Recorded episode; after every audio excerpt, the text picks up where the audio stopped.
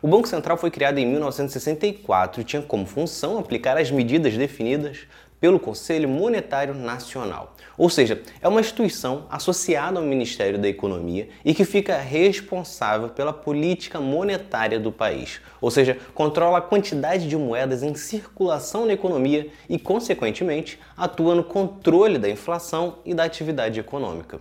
Só que a grande polêmica surgiu dois anos atrás. Isso porque Jair Bolsonaro sancionou um projeto da base governista dele que tornava o Banco Central autônomo. A autonomia do Bacen sempre foi um desejo de políticos liberais brasileiros, ou seja, passava a ter um presidente com mandato e que não mais respondia às recomendações do governo federal. A segunda polêmica é que todo o debate para a autonomia do Banco Central aconteceu durante a pandemia, ou seja, sem sessões presenciais no Congresso, mesmo se tratando de uma pauta tão importante e que não era urgente para o período que o país vivia.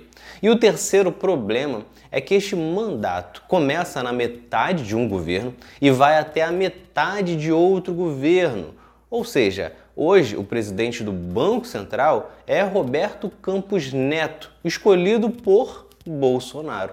E ele ficará no cargo até dezembro de 2024. Foi sob a gestão de Campos Neto que a taxa básica de juros subiu de 6,5% para 13,75% que se tem hoje. Aumentos que ocorreram ainda durante o governo Bolsonaro. A justificativa para isso é para controlar a inflação.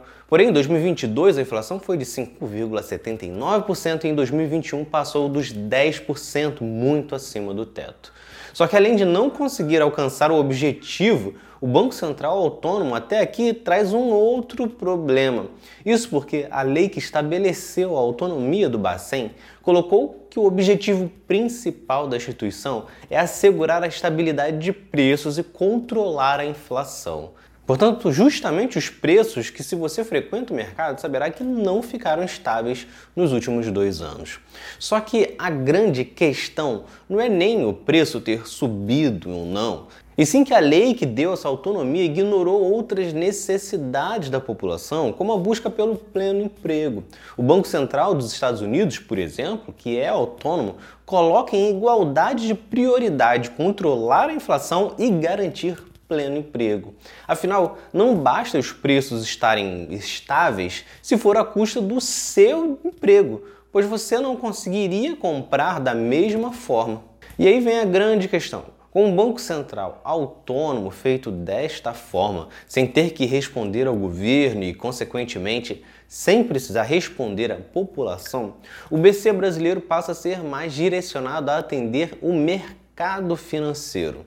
Com juros altos, os empréstimos tendem a ficar mais caros, decisões de compra e investimento acabam adiadas, a economia cresce menos. Já grande parte dos impostos pagos, inclusive, pelos pobres no Brasil, acaba fluindo para as mãos dos ricos, os quais têm dinheiro de sobra e compram os títulos das dívidas. E novamente, nem sempre aumentar juros é a solução para controlar os preços, como deu para ver em 2021 e 2022.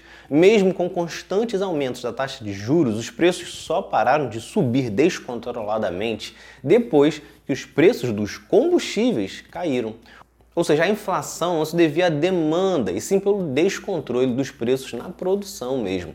E essa discussão sobre a independência do Banco Central deve ser longa, pois divide até mesmo economistas. Um lado acredita que isso ajuda a afastar o BC de pressões políticas, enquanto o outro aponta que isso aproxima a instituição dos empresários. O ponto é que isso afeta o país de diversas formas que você nem imagina. Em fevereiro deste ano, o Banco Central manteve a Selic a 13,75%.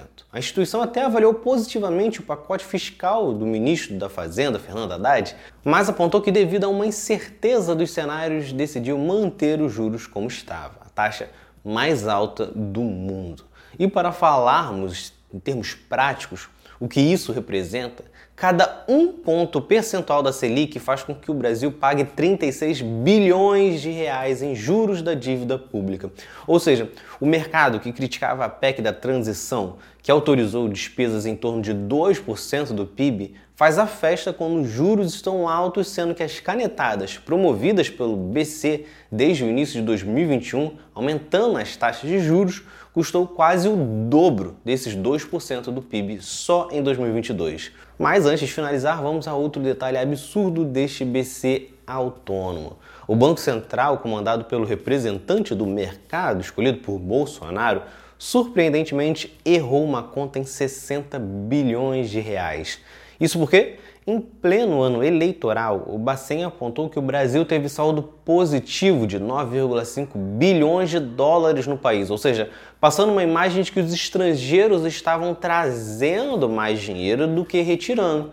Porém, após revisar os dados, o BC simplesmente verificou que, na verdade, o saldo foi negativo em 3,2 bilhões de dólares, ou seja, na verdade, estavam tirando mais dinheiro do que colocando aqui.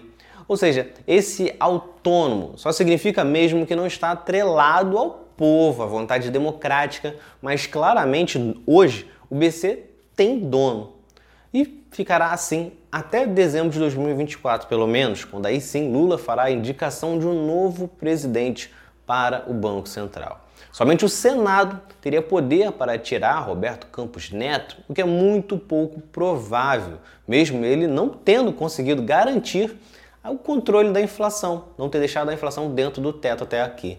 E ao menos até o momento, o governo Lula não pretende tentar tirar a autonomia do Banco Central, até por ser uma medida difícil de passar no Congresso atual.